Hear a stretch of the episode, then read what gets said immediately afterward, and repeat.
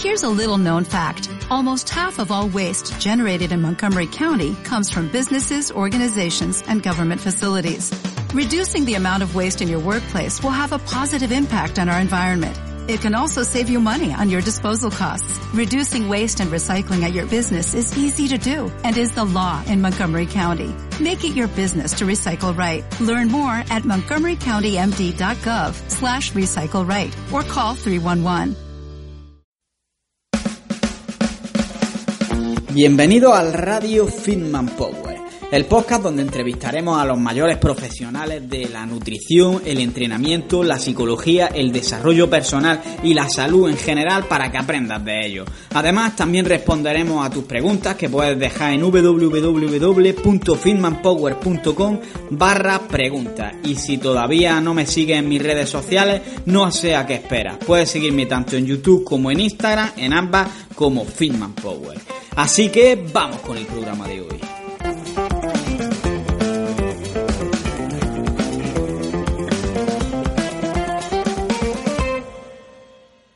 Muy buenas, hijos del hierro, y bienvenidos una vez más aquí a Radio Fitman Power.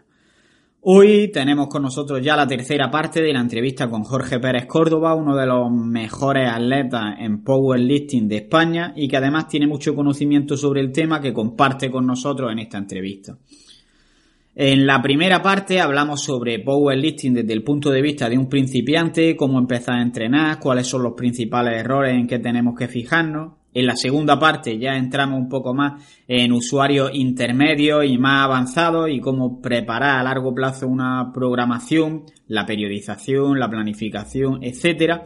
Y en esta última parte vamos a ver cómo podemos sacar ese pico de forma antes de una competición para levantar el máximo peso posible y cómo podemos recuperarnos después y perder unos kilitos, digamos, para salir lo más finos posible en la competición y tener más puntos Wilk. Si no sabéis lo que son puntos Wilk, todo esto lo hablamos también en la primera parte. Así que os voy a dejar con la entrevista, que la disfrutéis y vamos con ello.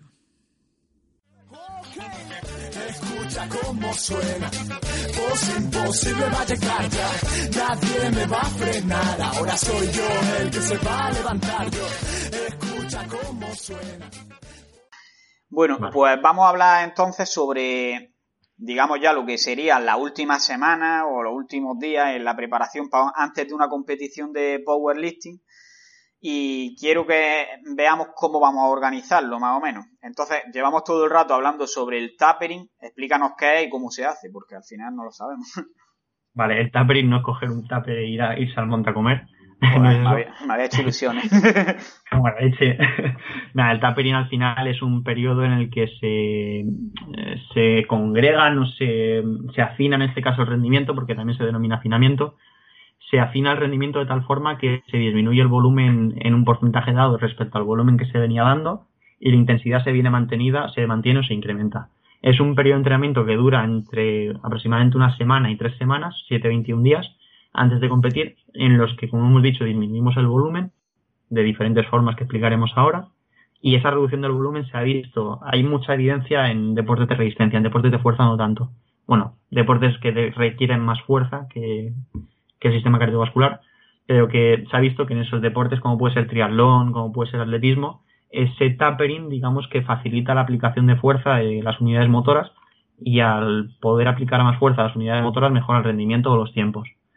Y en el caso de la aplicación a powerlifting, de forma más empírica, eh, la mayor parte de los levantadores hacen taperings que duran entre... Sí que hay algún estudio con ello, de, son encuestas.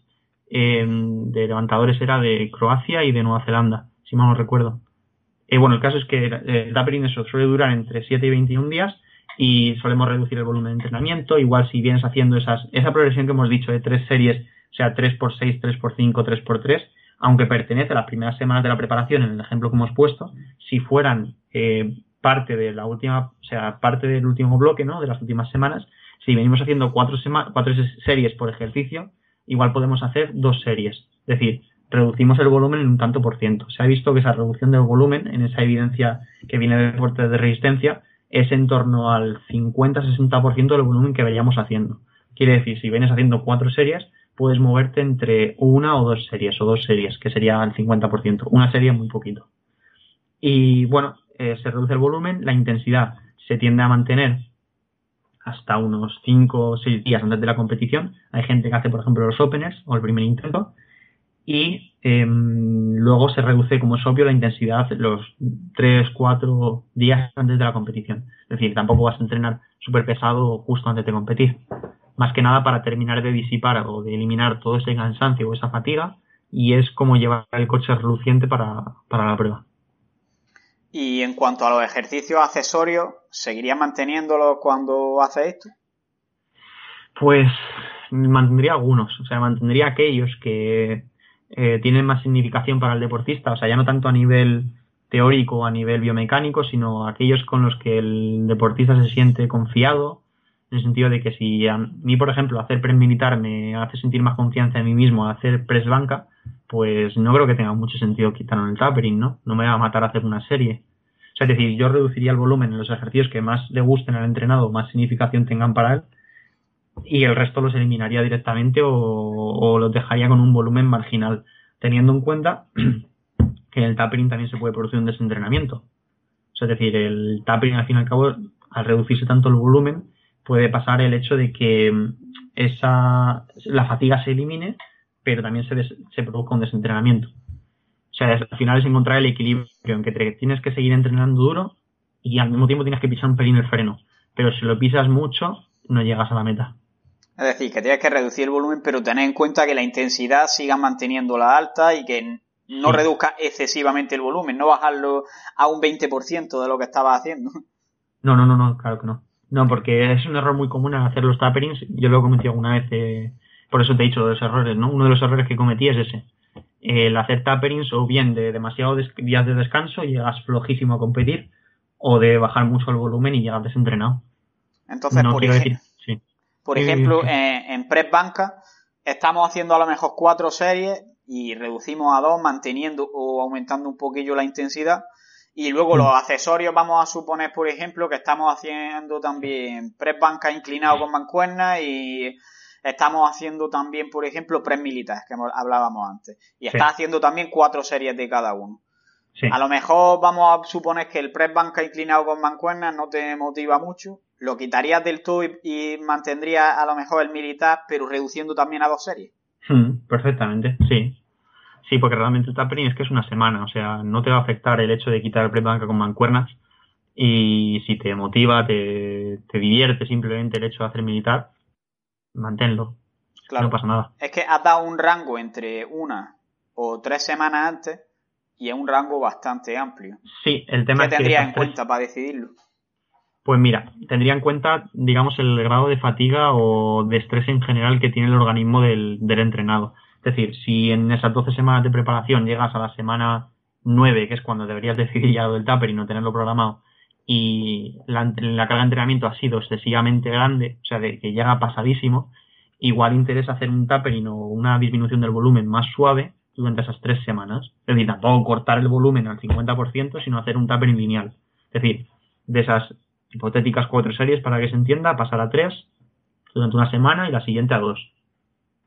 Pero en el caso de un entrenado en el que sí que se haya realizado una progresión de cargas que haya asimilado, pues si llegamos a la semana 9 y vemos que sigue mejorando, igual podemos hacer una semana más de entrenamiento para que mejore un pelín más y ya hacemos un tapering de dos semanas o incluso hacemos un tapering de solamente la semana de, competición. Para que te hagas una idea, el autor este, bueno, no es, creo que no ha publicado a nivel científico, pero el entrenador este, Mike Tuzecher, el americano, eh, ahora ha sacado una, una metodología de entrenamiento que utilizan sus deportistas y es importante tenerlo en cuenta porque al final es ahora mismo a nivel mundial creo que es el entrenador que tiene más deportistas top eh, ganando medallas en, IPF. O sea, Brett Gibbs, por ejemplo, lo entrena a él, igual te suena el de 83, el barbudo. Le entrena, entrena a varios, a Isabela también la entrena a él. Y utiliza una herramienta que se llama sistemas emergentes, que es muy curiosa. Hay un vídeo en YouTube por si lo quieren escuchar los oyentes o ver. Es eh, Reactive Training Systems, eh, Emergent Systems, luego te lo pasaré. Y el caso es que la metodología de entrenamiento que utiliza es que no varía, o sea, no cumple el principio de acomodación. Es decir, aplica una carga de entrenamiento dada y dice, bueno, si yo entreno con alguna semana de entrenamiento, ¿no? Con un volumen e intensidad de ejercicios dados y lo repito esa semana durante toda la preparación. y veo cómo va oscilando el, el RM estimado. Y en función de eso, eh, él ha visto, por ejemplo, que eh, Brett Gibbs, imagínate, tarda X semanas en alcanzar su pico de forma, entrenando todas las semanas igual. Pero claro, las cargas que puede manejar van aumentando.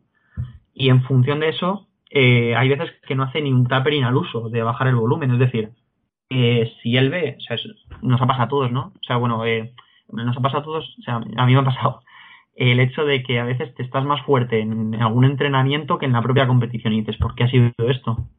O que en la toma de marcas y dices, hostia, tío, si hace dos semanas me sentía de puta madre porque hoy no me siento tan fuerte. Igual es que te has desentrenado. O sea, igual es que realmente lo que era efectivo para ti no era hacer un tapering al uso, disminuir el volumen. Igual lo que te estaba viniendo bien era lo que hacías antes.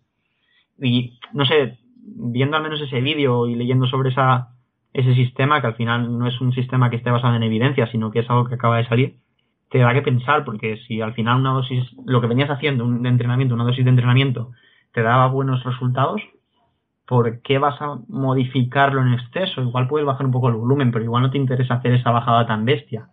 O igual no te interesa decir, o sea, igual no te interesa el, lo típico de no, no, es que hace unos años se decía que tenías que estar casi una semana sin entrenar antes de la competición.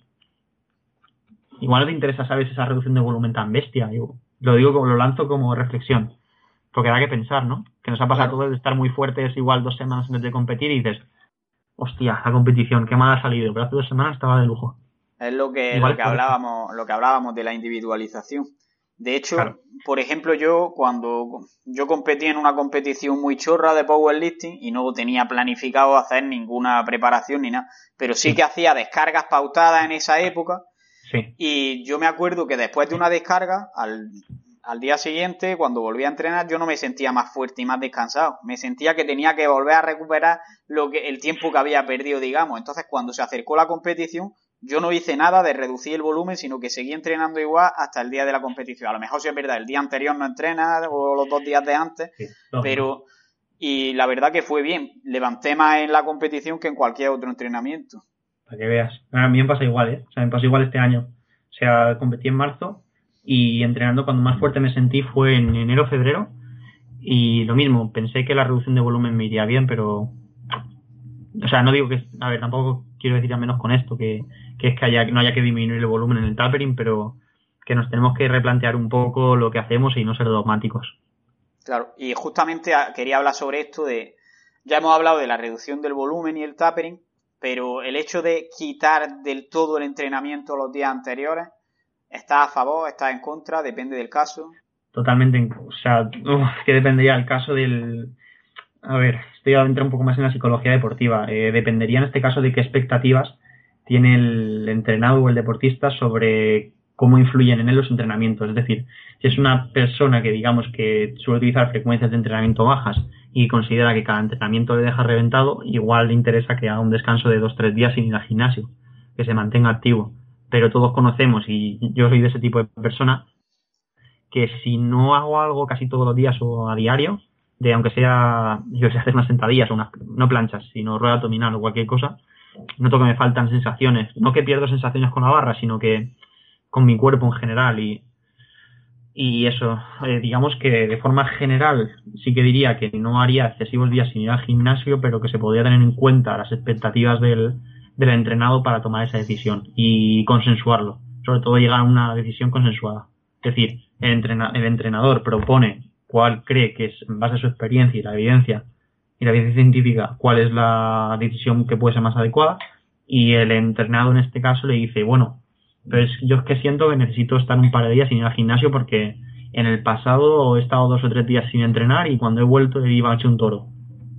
Pues ya está lo probamos así, que escucha que no funciona, no pasa nada. A la próxima, no va. A la próxima ya tenemos una experiencia más y tenemos más información. Claro, y también hay que tener en cuenta la motivación de, de la persona, porque al final hay gente que puede llegar y decir a lo mejor los cuatro días antes de la competición no entreno. Toma esa decisión, pero luego el día de la competición está pensando, llevo ya varios días sin entrenar, no voy a estar tan fuerte como estaba antes y al final simplemente ese, esa creencia va a hacer que de verdad no estés tan fuerte como estaba. Claro. Vale, y bueno, otra cosa que la gente tiene problemas normalmente veo en las competiciones es con el pesaje. Entonces, eh, el problema que tiene mucha gente que se pasa mucho de peso durante todo el año y tiene que bajar eh, el mes antes haciendo una dieta súper restrictiva. ¿Estás a favor de esto? ¿Competirías en una categoría superior? ¿Cómo lo harías? Pues no haría dieta restrictiva porque, o sea, muy, muy, muy restrictiva porque es un error. Es un error de cara al rendimiento en deporte de fuerza. Sí que haría una dieta o un tipo de alimentación un poco más suave, que eso es de nutrición y prefiero no meterme mucho ahí porque no, o sea, considero que de nutrición o carezco de los, de los eh, conocimientos como para poder hablar sobre ello, pero de forma, en base a mi experiencia, haría una dieta que me permitiera estar uno o dos kilos por encima de la categoría, que mm, con un ligero ajuste o restricción calórica me permitiera entrar en categoría con una semana o dos. O sea, es decir, no una semana o dos de dieta, sino que ese, ajuste se hiciera en dos, tres, incluso cuatro semanas. Y, y ser conservador con la bajada de peso, porque de forma empírica es que se ven muchos levantadores que pesan, imagínate, un ejemplo chorra, pesan 90 kilos y quieren meterse en 83, o sea, no es viable.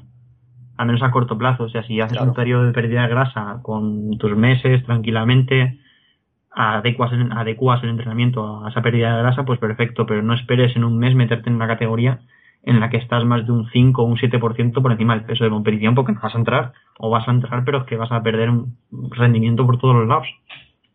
Claro, y bueno, ¿tiene algún truco en plan, llega el día anterior de la competición y a lo mejor pesa medio kilo por encima de la, de la ah, categoría? ¿Algún truco para perder agua y que en el pesaje de unos gramos menos? Sí, por ejemplo, puedes, eh, no me acuerdo la cifra exacta, pero creo recordar que era, igual me meto la pata, ¿eh? Puedes escupir y perder hasta 600 o 700 gramos peso corporal.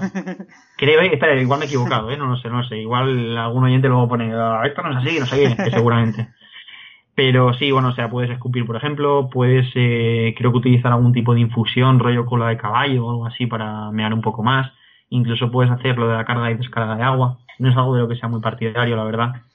Incluso puedes simplemente moverte un poco más, o sea, ser más activo durante esa mañana. No te digo que salgas a correr o, o con la bicicleta, pero, o sea, con la bici pero sé más activo, o sea, muévete un poquito más y seguramente pues eh, hagas pis, eh, pierdas otros 200 gramos, al final seguramente entres.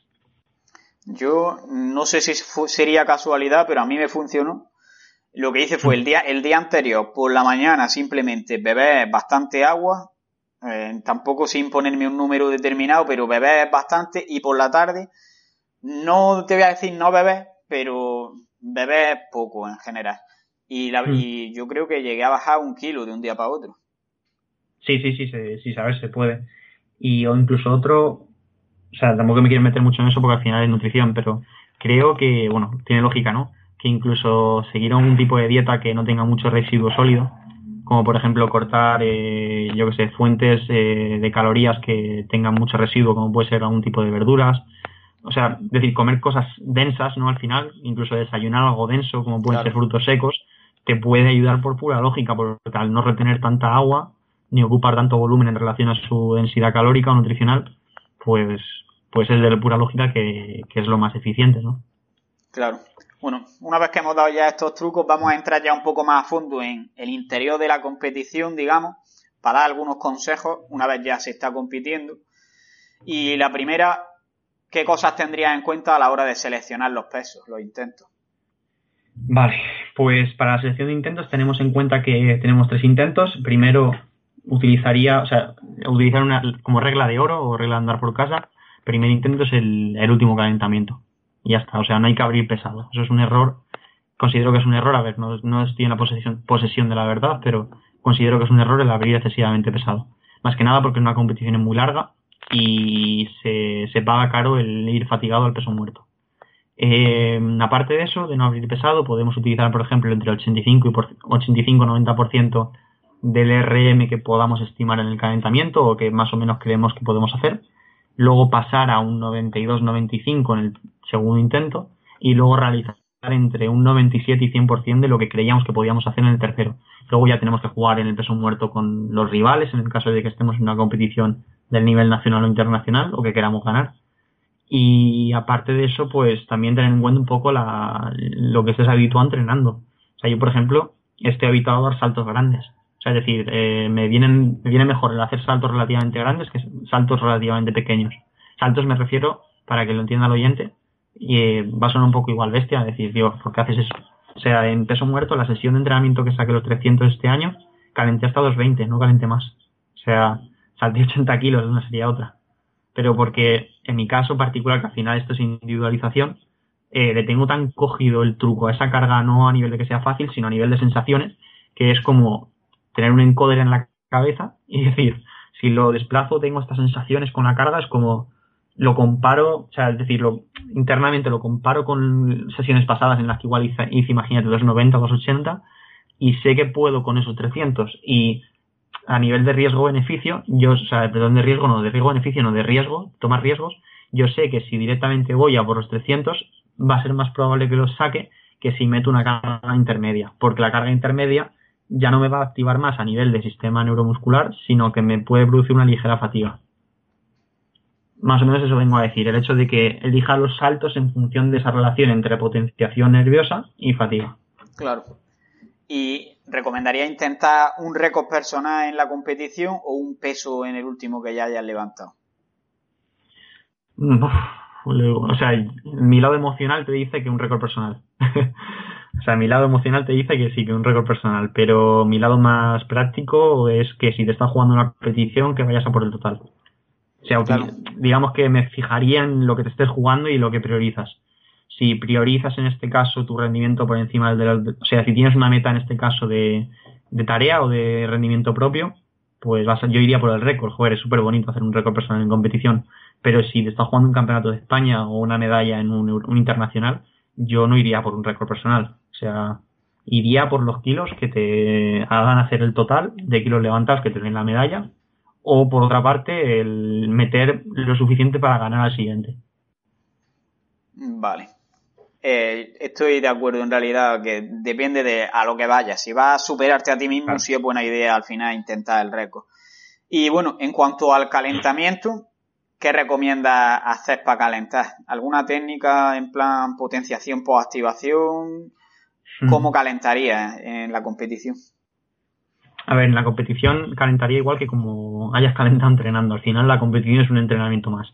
En base a eso, pues, por ejemplo, se puede utilizar algún tipo de eh, protocolo basado en el foam roller o en el automasaje para incrementar todo ese flujo sanguíneo, toda esa, esa estimulación de los mecanorreceptores a nivel periférico. Y luego sí que integraría esa estimulación previa de sistema cardiovascular y mecanorreceptores en movimientos un poquito más generales, como puede ser sentadillas con el peso corporal, como puede ser la activación selectiva de ciertos eh, músculos, como lo típico de Monster Walk, de glúteo medio, ciertos ejercicios para eh, fijar o calentar o activar ese patrón respiratorio, como puede ser movilización del raquis mediante, por ejemplo, cat camel, y luego ya sí que pasaría a hacer el calentamiento específico. Bueno, antes de todo esto que te he dicho, trataría de haber estado activo durante 5 o 10 minutos andando, moviéndome, para incrementar esa, esa digamos, no solo las pulsaciones, sino en general la activación psicofisiológica, de estar más activo a nivel cognitivo, de sentirte un poquito más caliente en general.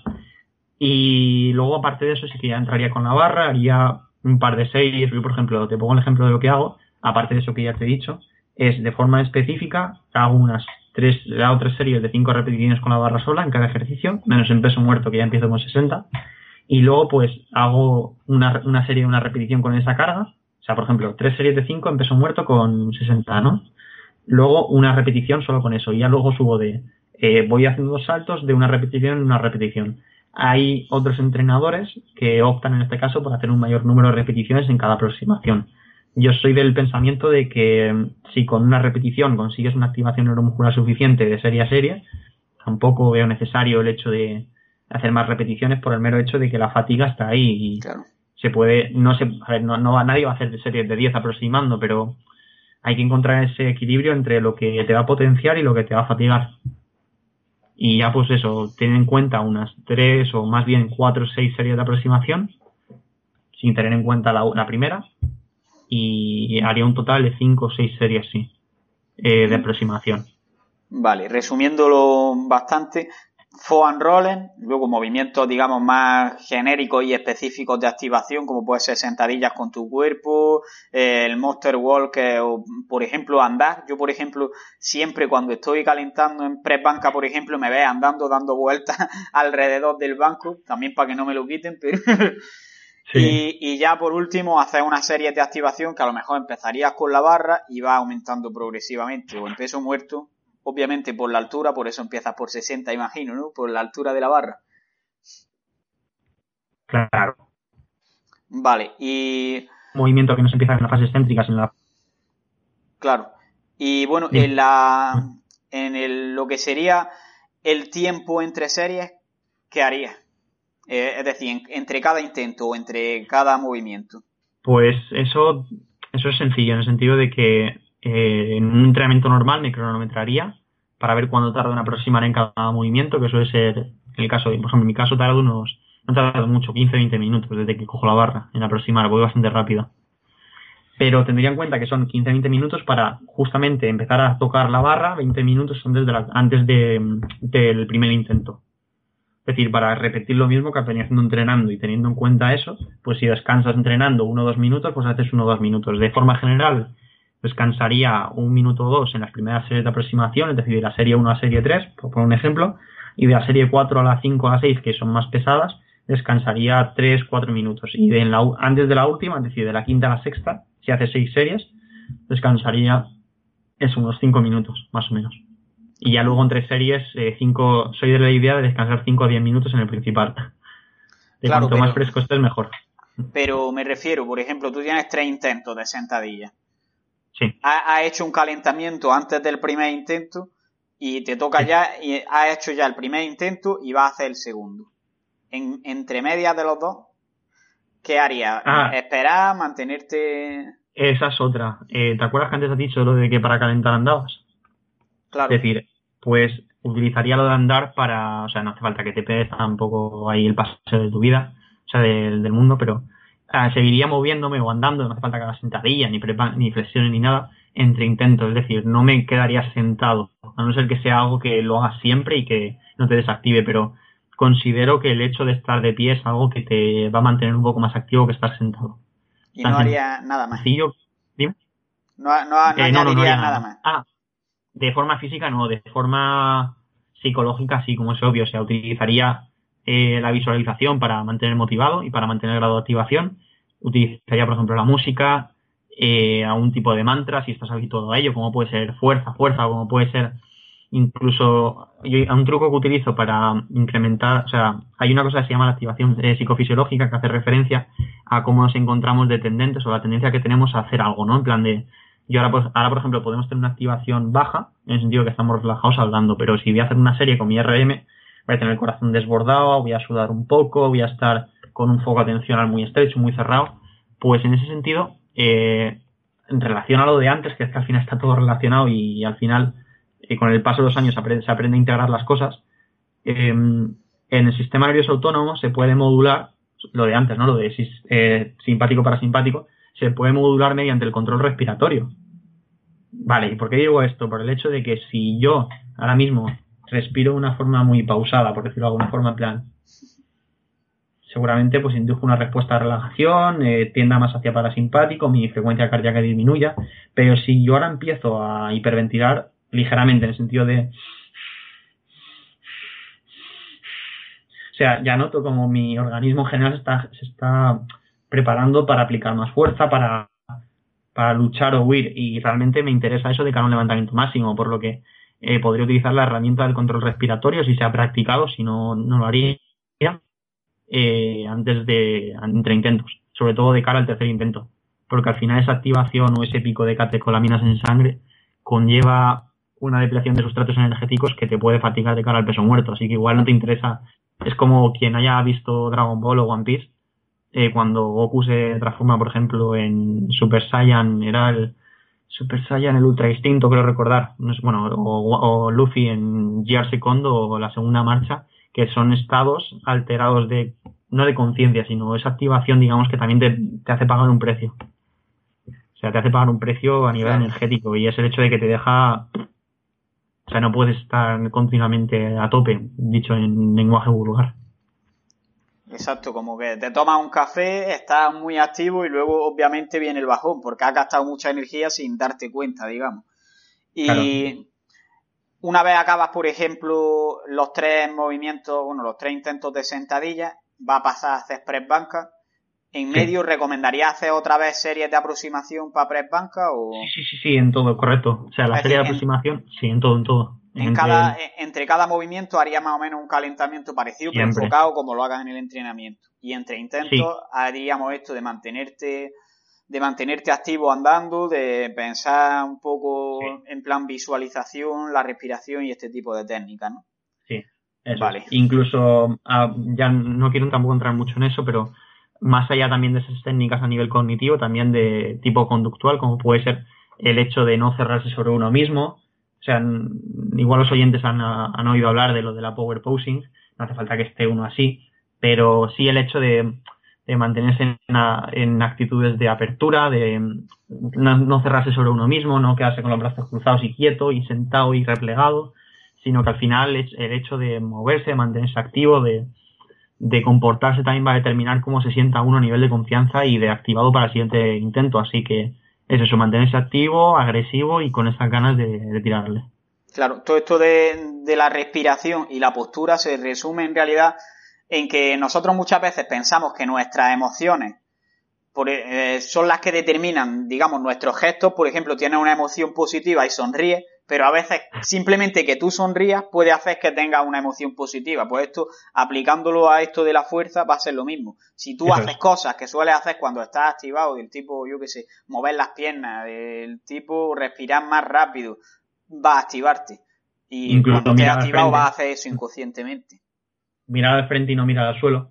Claro. Es decir, eso es una tontería, ¿eh? lo de mirar al frente y mirar al suelo para ver la, para ver qué grado de activación tiene el deportista. Y bueno, para acabar, después de la competición, ¿cómo recomienda volver a la normalidad, hacer esa transición? Yendo al buffet primero. o, sea, o sea, los que hemos competido, o sea, tú también que has competido, eh, sabrás que la comida, lo que comes después de competir es la mejor comida del mundo. Y eso que no hacemos culturismo, ¿eh? o sea, bueno, aparte de más bromas afuera, eh, tendría en cuenta que la competición es como, como si tuvieras lesionado, puede sonar muy fuerte, es como si tuvieras lesionado y empezaras a entrenar desde cero. O sea, para tú ir a la competición tú has bajado mucho el volumen, la intensidad también ha, reducido, se ha reducido.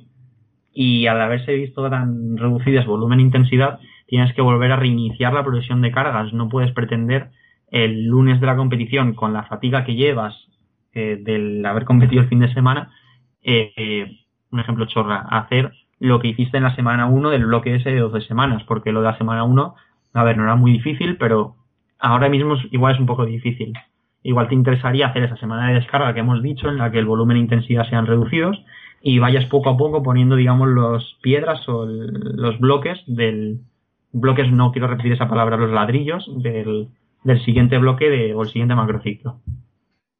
Vale, está claro que sería como empezar de cero poniéndolo algo más fácil de lo que probablemente creamos que podemos hacer. De hecho, yo cuando competí me acuerdo que yo decía, mañana voy a entrenar otra vez.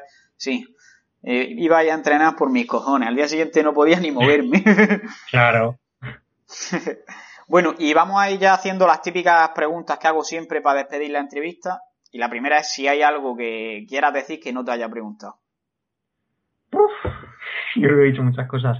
Eh, a ver, sobre powerlifting, no, o sea, que sí que se lo recomiendo a cualquier chaval joven que vaya al gimnasio por el hecho de que le va a hacer estar más motivado con, con entrenamiento de fuerza.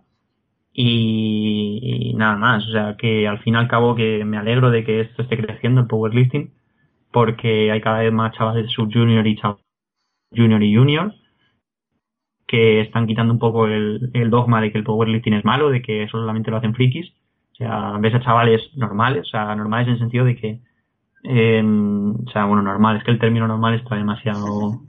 No, el término normal no lo voy a utilizar, pero que ves a cada vez más gente diversa de diferentes ámbitos haciendo power y se normaliza. Me quería referir a que me quería referir a que se normaliza el hecho de hacer powerlifting y ves gente, pues eso, eh, gente que viene de universidad, por ejemplo, de la universidad, eh, gente que yo que sé que tienes otras aficiones que también hace power, de todos los ámbitos, ha habido sí por haber, y gente joven, que es importante, recalco a la gente joven por el hecho de que todas esas personas, o sea, todas estas personas jóvenes que nos incluimos nosotros tú y yo, eh, tenemos redes sociales, nos ven nuestros amigos, imagínate una chavala, que sobre todo en caso de powerlifting de mujeres no está tan expandido, eh, una chavala que sube un vídeo entrenando sentadilla, porque lleva haciendo power un año, y lo ven sus amigas y dicen, hostia, ¿qué es lo que haces?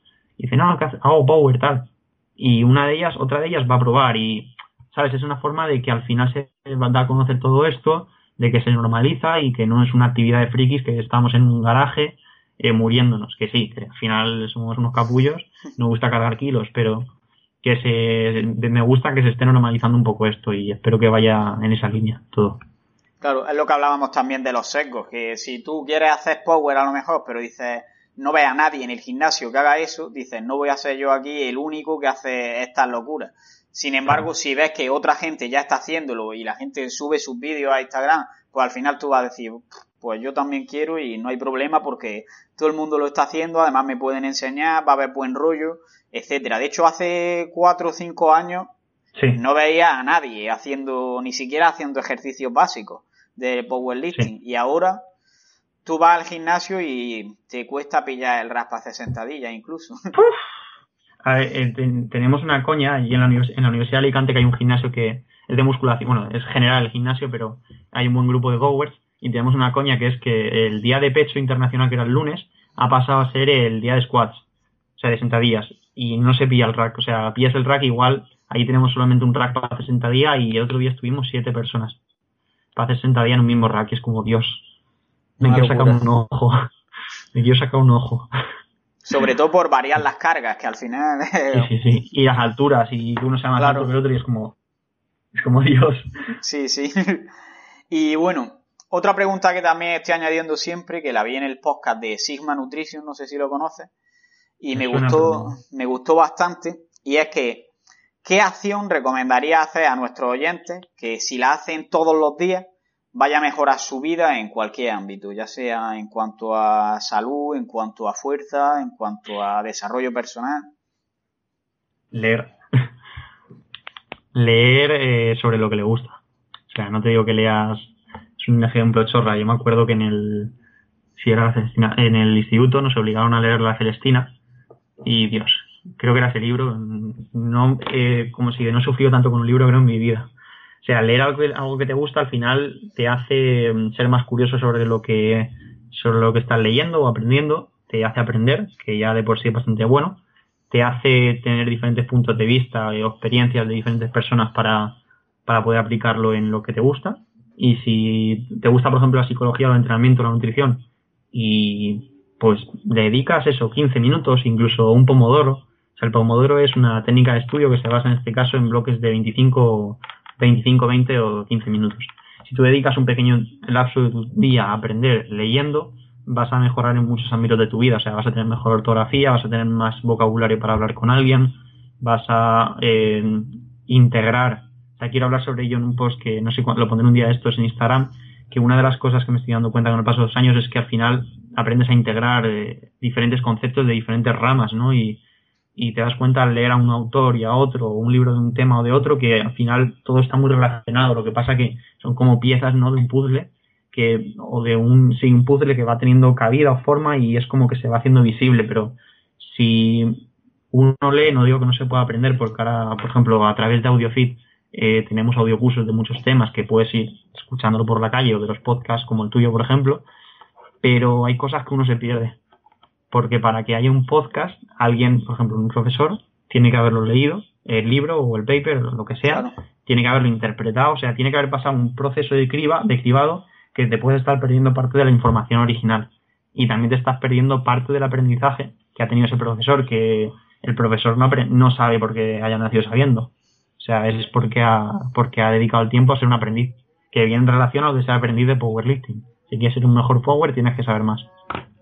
Claro que de hecho esto que dices de que nos dejamos cosas en el camino tiene mucho sentido porque cuando a lo mejor hacemos nosotros esta entrevista empezamos a hablar de cualquier tema y al final siempre al hablar va a haber cosas que nos vamos a dejar, pero cuando estás escribiendo normalmente lo revisas y después puedes decir, coño, pues me he dejado esto sin decir y lo cambias.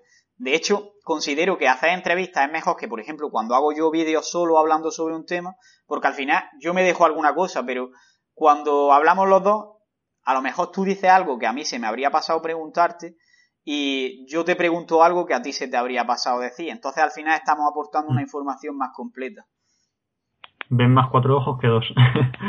bueno, y hablando de leer, ¿recomienda algún libro, un canal de YouTube, un podcast o algún blog? O en general, ¿cuáles son los que más recomienda? Ya sea sobre esta temática o sobre cualquier otra. Hmm, buena pregunta.